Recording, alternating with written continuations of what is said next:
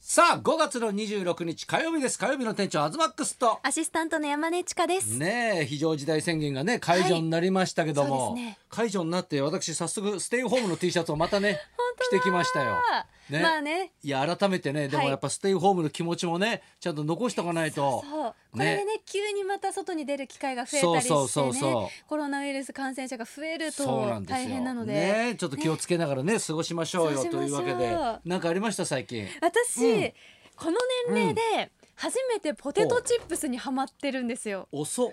あのーっ ポテトチップスの歴史ってすごいあるからね。ていうのもはい。もともとあのお家が厳しくてでお母さんが栄養士っていうのもあって小さい頃からお菓子とかをあんまり食べてこない家庭で育ったんですよ。じゃあ駄菓子とかそういうのも食べてなかったんだあんまり。全然ですなので、えーうんうん。そのスーパーとか行っても、うん。お菓子売り場に行くっていう習慣自体がはあないんですよ。徹底してたんだね親がはい。ね。でなんか楽屋とかで、うん。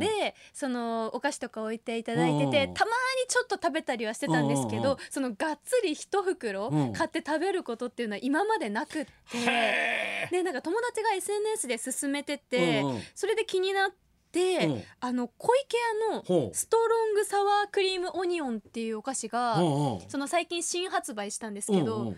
ちょっと買ってみたんですよ。ほ美味しいのかなと思って、ううん。そしたらめちゃくちゃ美味しくて。ポテトチップスの美味しさに今頃気づく人はいないよ、いやいやめちゃめちゃうまいから。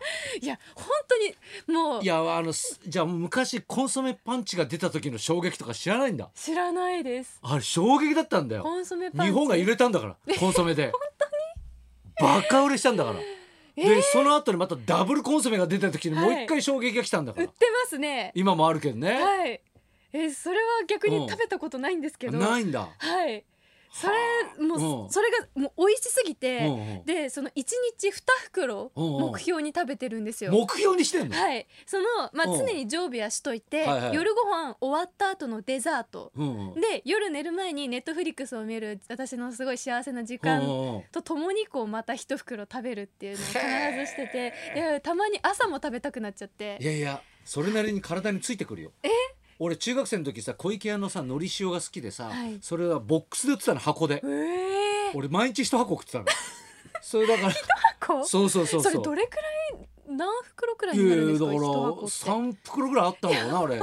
箱で売ってたのよなんか。スーパーで、はい。特売みたいな感じで、うんでだからなんか一箱500円ぐらいだったような気がするんだよね、はい。それ俺毎日食ってたんだよえね、ーもうだから私ももう禁断症状出ちゃって、うんうんうん。その最初はあの近くのセブンで私は買ってるんですけうん。どセブンイレブンでこう1列しかなかったんですよ、売り場が。最近2列に増えてて。どんどん増えるよ。そう。あこれ相当人気なんだと思って。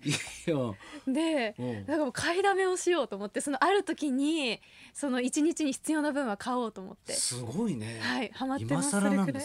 えだから皆さんもちょっと食べてみてほしいです、いやいやでもねそういう意味で言うと、俺今更かもしれないけど何ですか？なんかいろいろほら今ネットフリックスとかさフールとかいろいろ見てるじゃん。ね、で今あそうだ。あのほら昨日さ西村経済再生大臣がね、はい。あのーほら何いろいろ支援をねこううん。いろいろ訴えてた中、言ってた中であのやっぱこう文化的なものといいますかね、はい。その演劇とかも支援するっていうね、うん。話してたじゃないですか。はいね、だからあの2月以降ねコロナの影響で中止になっちゃったイベントだとか、ええ。まあ、お芝居とかですよね歌舞伎だとうん。かそういうのをこれからだから何延期中止してたやつをまたやるとなった時に、その最大5,000万。そう今日そうそうだからそうそうそう。だから半額持ちますよと、うん。ね、支援しますよって、いやだからこれすごくなんかあいい政策だなと思ったんですよね。そうですよね。見る側にとってもそうですしそうそう出る側にとってもねいいいことしかやだからないですよね。6月はほら熱海五郎一さんの公演がね、丸々1か月あったんですけど、もう丸々1か月なくなるわけじゃないですか、うん。僕らからしたら。これがあね、もしまたやるってなった時に、はい。そうやって支援してもらえるんだと思ったら、またやりやすいじゃないですか。はい。でもまあそういう大きな舞台もそうですけどもやっぱいろいろねそのやっぱ衝撃弾っていうんですかね、やっぱちっちゃい舞台こそ、ね。やっぱりみんな持ち出しでやってんですよ、うんうんだからね僕らも「ファイヤーヒップスってやってるじゃないですか、はい。あれね本当持ち出しなんですよへねー。だから満杯になっても、あのプラスにはならないんですよ。え？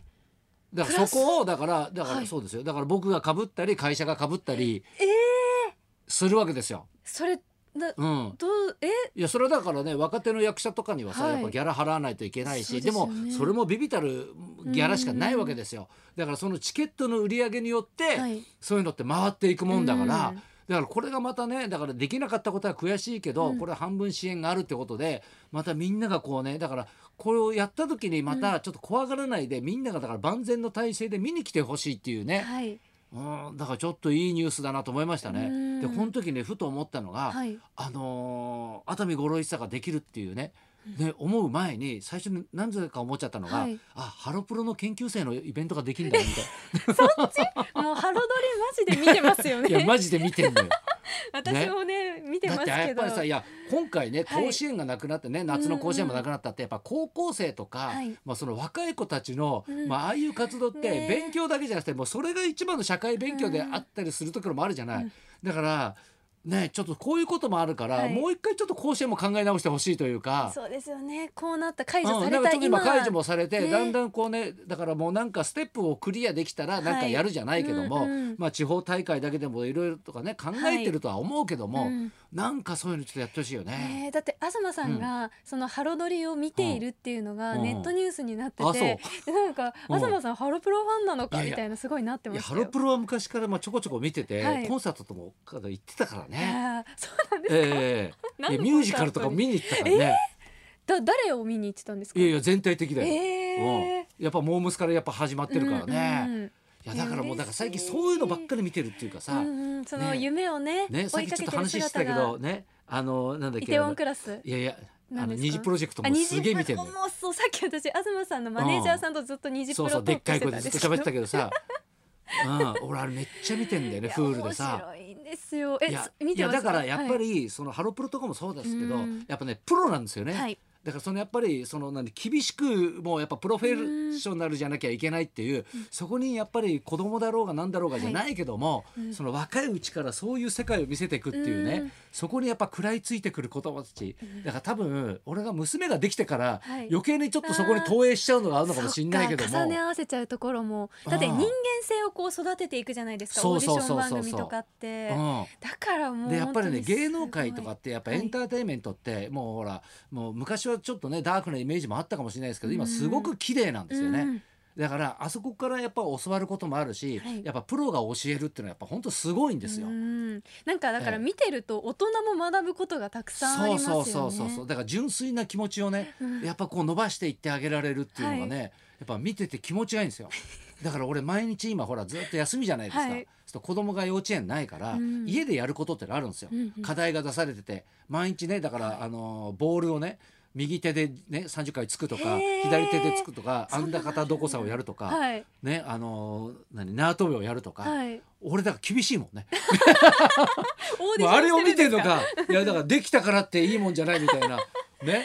それく問題をクリアしたからいいんじゃないんだとかね。うん。もっとなんか姿勢が大事なんだとかね。そうだから元の実力とかじゃなくて、そこからの伸びしろだったりとか成長度合いをその大人たちは見ますからね。だからやっぱお母さんは優しいから、うん。もうできたっていうことで OK にしちゃうんだ。そうじゃないんだこっからどう努力するかが大事なんだと、うんできたから OK じゃなくてやっぱね集中力ね。も そんな、身振り手振り使ってもっと熱くね。だから縄跳びをやったからいい、ね。60秒超えたからいいじゃないんだよ、うん。だから、ね、これが2分3分を目指すんだと。うん。ね、当たり前に60秒が今日はできた昨日はできない、明日はできた、うん。とかそういうことじゃなくて、うん。もうこれが当たり前にできるレベルにしてその先にこの子の伸びしろがまだあるんだと、うん。ね、そういう話しても全然ピンとこないやつ、まあねまだ小さい子はうん、あれですけどでもそれがきっと今後に生きてくると思います、そう必そうそうずそう。ねもうね泣きながら何の話したんだろうね。見ちゃ本当に20分いやいやもうねぐっと入りますよ。ね最高ですよね。うん最高です。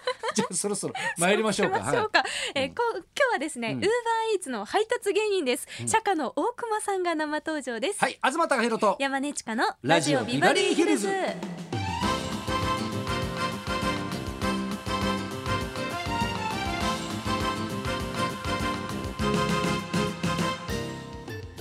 ゲストは釈迦大熊さん、うん。お笑いコンビ釈迦としての活動を休止後舞台の脚本や演出も手掛けるなどマルチに活躍しますがコロナの影響で舞台が相次いで中止、それで空いた時間を利用してウーバーイーツの配達人を始めたというバイト始めたってことですよ。そうです。ウーバー配達芸人って言ってるけどさ、はい。そんなジャンルないからね。最近何でもこうくっつけるよね本当ね。そうですよね、新しいジャンルですよ。釈迦大熊さんリモートでのご出演です。この後12時からの登場です、はいそんなこんなで今日も1時まで生放送。